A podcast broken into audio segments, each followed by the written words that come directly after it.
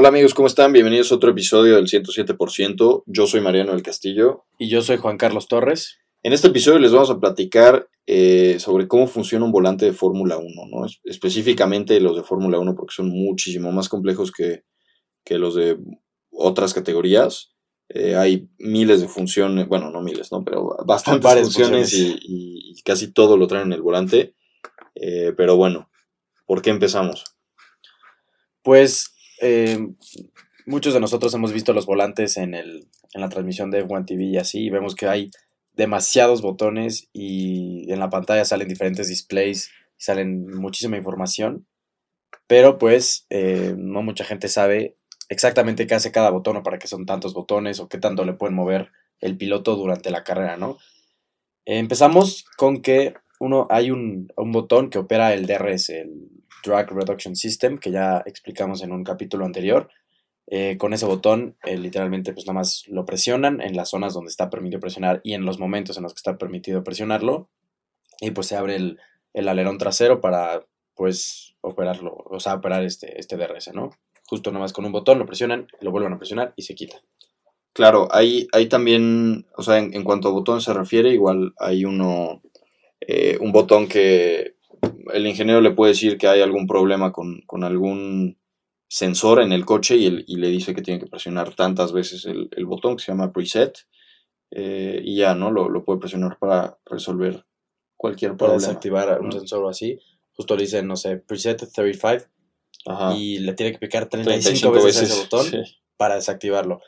Eh, creo que muchos de nosotros pensamos, bueno, qué manera tan mala, o sea, tan no poco eh, eficiente, poco eficiente de desactivar un sensor, pero pues es la más práctica al final porque pues dentro de todas las funciones ya no pueden agregar más botones y no, no es como que podrían scrollear en la pantalla. Ah, pues, sensor 17, sí, pues, no, no, tienen tiempo. Entonces, pues es una forma muy eh, práctica para, para ellos que ya están acostumbrados a, hacer eso, ¿no?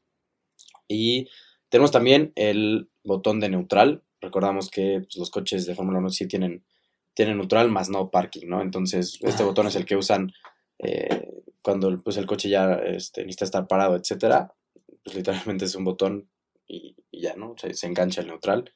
Y para que los eh, mecánicos puedan mover el coche, eh, una vez que se baja el piloto del coche, igual.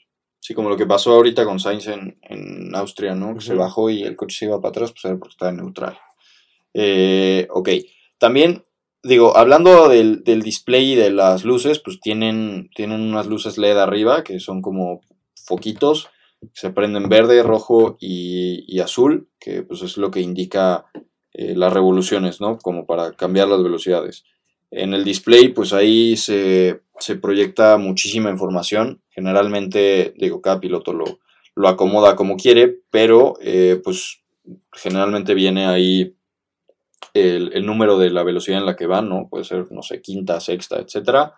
Eh, temperaturas, puede ser de, de, agua, de aceite, velocidad, eh, las revoluciones también eh, como número, presión de aceite. Digo, en, Fórmula 1 hay muchísimos valores y también puedes cambiar el, display, pero generalmente es, lo, que, lo que más traen los pilotos, ¿no? También esto se personaliza, al igual que el diseño del volante. Pero bueno, otra cosa, cuando entran a pits los coches, ¿cómo le hacen para ir al, máximo sin pasarse del límite? Sí, recordamos que hay, hay pistas donde el límite es de 60 u 80 kilómetros por hora eh, dependiendo, dependiendo de la pista y la longitud del pit lane, etc. Estos, los equipos programan este botón desde antes para la velocidad que, es necesaria en esa pista. Entonces, una vez que entran a pits, solamente presionan ese, un botón que se llama eh, Pit Lane Speed Limiter. Y aunque los, eh, una vez presionado, aunque los pilotos aceleren a fondo, no va a poder pasar de 60 a 80 kilómetros por hora, ¿no? Entonces, es una forma muy buena para pues limitar el coche y tú nada más aceleres a fondo a una cierta eh, un cierto porcentaje del acelerador, pero no te preocupas porque te vayas a pasar de la velocidad permitida, porque recordamos que si lo haces, pues hay penalizaciones, ¿no? Exactamente. Otro botón que igual sirve para los pits es el pit confirm, ¿no? El, botón que ese piloto, el, piloto que va manejando, pues tiene que, picar para mandar una señal a los pits de que va a entrar, ¿no? Digo, generalmente el, el ingeniero le dice al piloto, oye, para y, y, pícale el pit confirm y ya todos los mecánicos salen con, las llantas a ponerlas, ¿no? Ahora, no solamente hay botones en, el, volante de Fórmula 1, también hay mucho, estas como perillas, ¿no? Que, son, que, pueden ir moviendo los pilotos con los dedos, que esas pueden, pueden ser varias cosas. Eh, empezando por cuál, la, más, la que más se mueve y la más común. Es la del brake balance, o el balance de frenos, que estas las vas moviendo, eh, dependiendo, que ya lo explicamos, dependiendo de cada curva, eh, cada frenada, etcétera y en la pantalla se va viendo un, número, no puede ser 56, 49, etcétera. Ese es como el porcentaje de qué tanto balance hay en las llantas adelante, atrás, etcétera. Y bueno, son perillas que van moviendo para ajustar, para ajustar estos valores. Sí, esto, esto se ve mucho en, vueltas de clasificación. Incluso en años anteriores se veía mucho en el volante de los Mercedes cómo, cómo iba cambiando eh, estos valores que pues sí cambian curva por curva en, en las vueltas de clasificación específicamente. Eh, pero bueno, en la parte de atrás del volante también tenemos cosas bastante interesantes. Eh, como nos podemos dar cuenta, los Fórmula 1 son de velocidades, pero no traen palanca de velocidades, ¿no? Como, como un coche manual normal. Eh, sino que en la, en la, parte de atrás del volante traen dos, dos paddle shifts, se llama, como paletas, que, que, suben o bajan las velocidades. Del lado derecho suben, o sea, tú nada más tienes que jalar esa, esa como paleta que está atrás y del lado izquierdo pues igual para, bajar, ¿no? Otras dos cosas que, vienen atrás, vaya, dos, dos, este, como igual paletas, eh, es el clutch, ¿no? Recordemos que los Fórmula 1 nada más tienen dos pedales, acelerador y freno, pero pues no dejan de tener clutch, ¿no? Siguen siendo un coche manual y para arrancar, por ejemplo, pues necesitas sacar el clutch y hacerlo de la mejor manera para tener una buena arrancada, ¿no? Entonces los pilotos tienen atrás el clutch, son dos, eh, generalmente uno es más corto y, a la hora de arrancar sueltan esa, esa, como que ese gatillo, por decirlo así, eh, y el otro lo van soltando gradualmente para no tener, para que las llantas de atrás no se deslicen, ¿no? Porque recordemos que los Fórmula 1 tienen demasiada potencia, entonces si sacas el clutch de golpe, o se te apaga o las llantas se quedan patinando, ¿no? Entonces, eso también ya es, se personaliza a, cada piloto y, y, pues es una parte muy importante para, para el rendimiento y para, para que tengan una buena arrancada, ¿no? Sí, y regresando otra vez a la parte de enfrente del volante, hay también eh, un botón que se llama, es para la, que se llama Restart, que es para la arrancada, este se programa igual, y esto lo que hace es que setea el coche para tener máxima potencia para, para la arrancada, ¿no? Y que pues, puedan salir lo mejor posible y esto nada más dura unos segundos para justo no solamente para, la arrancada y ya, ¿no? Este, y luego este botón se puede setear para otras cosas, pero es eh, la mayoría de las veces lo usan, lo usan para eso. Sí, justamente. Otro botón que, es pues con el que yo creo que más interactuamos todos los que vemos la Fórmula 1 es el del radio, ¿no? Cuando, cuando un ingeniero le habla al piloto, eh, pues el piloto no, no, le pica ningún botón, pero cuando él le habla al ingeniero, sí le tiene que picar un botón para que, para que lo escuche el ingeniero, ¿no? El, radio del piloto no viene activado todo el tiempo, solamente cuando él lo selecciona. Incluso hay veces que llega a fallar, pero bueno, ahí, ahí es, es eh, un botón. Eh, en la parte de abajo también eh, del volante ahí vemos unas, unas perillas que son bastante interesantes, pero bueno, estas tienen muchísimas funciones. Una es para los mapas del motor, para setear el mapa de motor, ¿esto qué quiere decir? Un mapa de motor con mayor, que despliegue mayor potencia, eh, que ahorre gasolina, eh, que eh, inyecte más gasolina, etcétera. Justo esto lo veíamos el famoso escenario 7 de McLaren.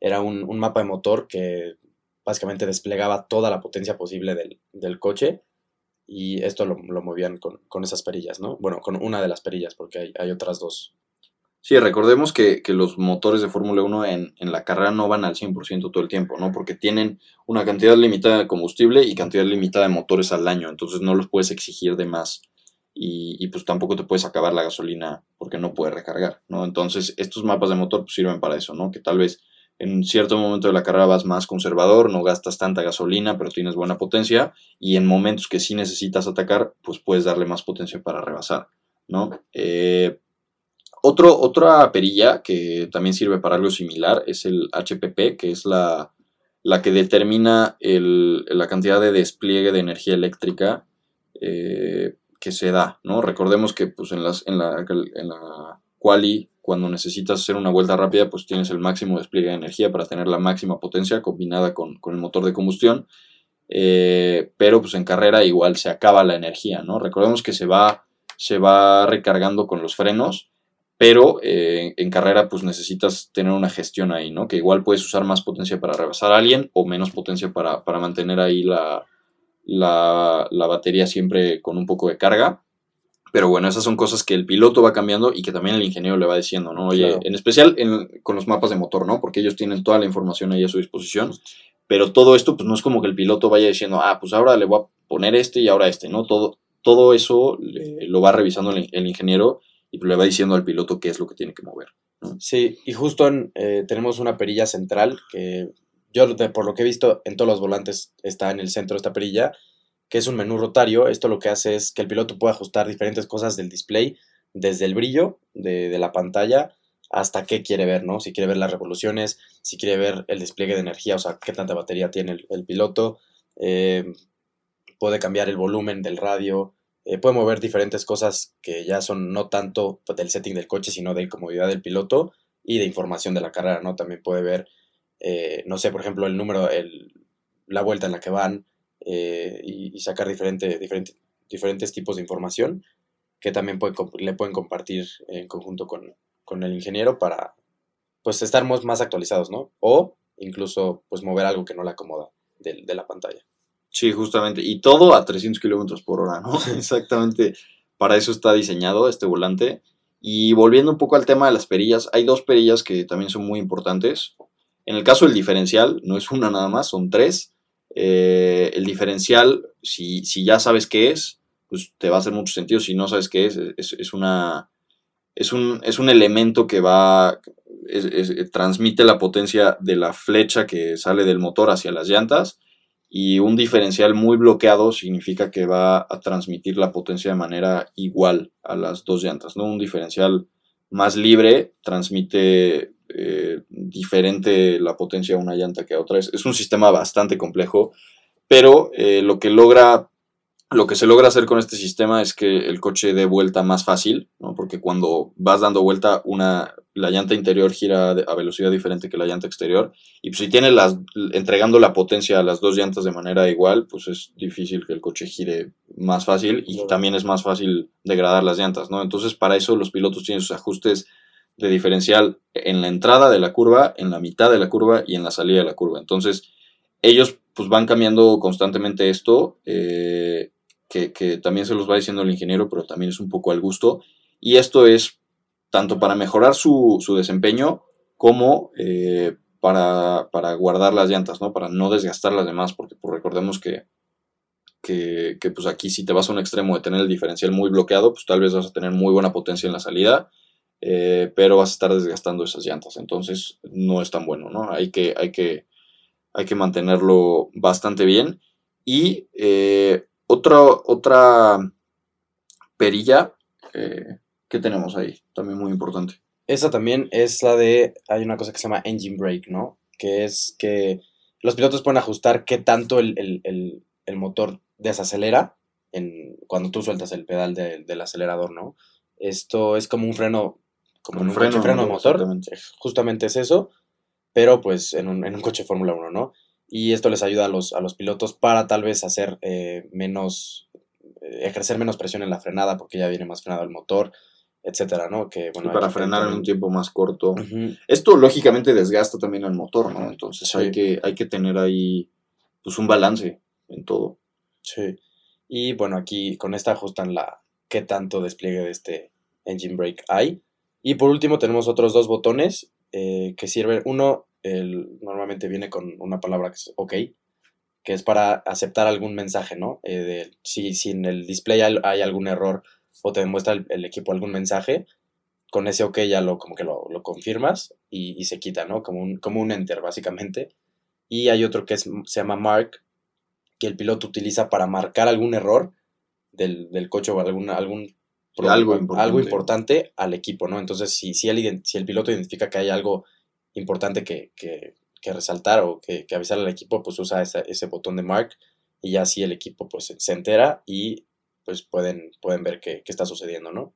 Así es. Sí, justamente es bastante complejo. En, resumen, es una supercomputadora que da vuelta, ¿no? Al coche a, 300 kilómetros por hora, que está hecha a, las manos del piloto, o sea, es, eh, con un molde, se hace las gomitas que, el piloto agarra se hacen a su medida, está hecho de fibra de carbono para otra vez ser lo más ligero posible.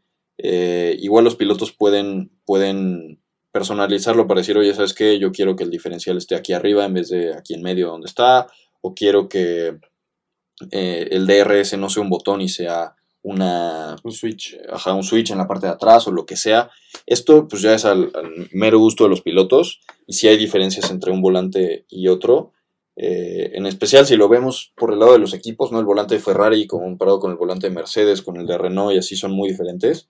Eh, incluso también el tamaño del volante influye muchísimo, ¿no? Yo que, yo que estuve en los karts y en los fórmulas me pude dar cuenta de eso, que si tienes un volante más chico, eh, te cuesta un poco más de trabajo girar que si tienes un volante más grande, ¿no? Pero obviamente también si te vas a un extremo de un volante demasiado grande, pues vas como trailero igual en un fórmula ni te cabe, ¿no? Y, se puede volver un poco eh, muy poco preciso el movimiento, pero bueno, es, una pieza impresionante del coche. Para mi gusto es de las, de las más como pues impresionantes, complejas que, hay. Y pues los equipos le echan bastante cabeza para así desarrollarla bien. Sí, y hay otra, otro dato interesante, es que la mayoría, la mayoría de, los, de los volantes tienen el display dentro del volante, ¿no? En, en, el volante. Sin embargo, hay un equipo que desde 2018, creo, utiliza un volante muy diferente a los demás, que es Williams. El, equipo Williams tiene un volante sin la pantalla, que bueno, los botones están ajustados de, manera diferente, y el display está sobre la carrocería, como abajo del, Halo. Y esto eh, tiene un razonamiento, uno, que hace más ligero el volante, obviamente, al no tener la pantalla, pero también, eh, si el piloto está girando, no se ve. No, uno, eh, pues, la tapa con, con su mano, y, eh, pero según Williams es para que más bien la puedan ver derecha, ¿no? Aunque esté girando que pues, pueda ver también en las curvas no vas... Si no te vas fijando, pero pues está... Pero si vas lento sí vas haciendo ajustes a veces, ¿no? Sí, Está, está interesante, ya es yo creo que cuestión de preferencias eh, personales de, de, Williams, etcétera. Igual este... En Red Bull también. En el Red Bull de en el que Fettel fue campeón en, 2003, en 2012, igual tenía el volante así, o sea, el puro volante sin, la, sin el display y el display atado al, como al chasis, ¿no? Sí, el display antes no era, no era como el de ahorita, ¿no? A partir de 2014 se empezó a usar así por todos los ajustes que hay con el motor eléctrico, etcétera. Pero antes nada más era el número de velocidad en el que ibas, el, el, KERS, o, o sea, vaya, el, despliegue de la energía eléctrica o el, o el tiempo de vuelta y tu velocidad o revoluciones. Y antes no había, antes había un, medidor ahí de un tacómetro, ¿no? Justo. digo, estoy hablando de los 80, 80, 70 por ahí, ¿no? Bueno, 90 ya empezaban a hacer los LEDs, ¿no? Pero... Sí, la evolución del volante ha sido impresionante en la Fórmula 1. En, los 60 pues era un, volante de madera, literalmente. Eh, pero bueno, no queríamos extendernos tanto. Eh, pero bueno, esperamos que, les haya quedado bastante claro, que hayan aprendido algo más y eh, de todas formas, si se quedan con dudas o lo que sea, nos pueden hacer llegar directamente a mí, me encuentran como arroba Mariano del Castillo en, Instagram. Y a mí como arroba jc-torres 10. El podcast también lo encuentran como arroba el 107-bajo. Y eh, pues no olviden suscribirse, seguirnos, ya si llegaron hasta acá, pues también de mandarnos sus comentarios y muchas gracias por escucharnos. Nos vemos en el próximo episodio.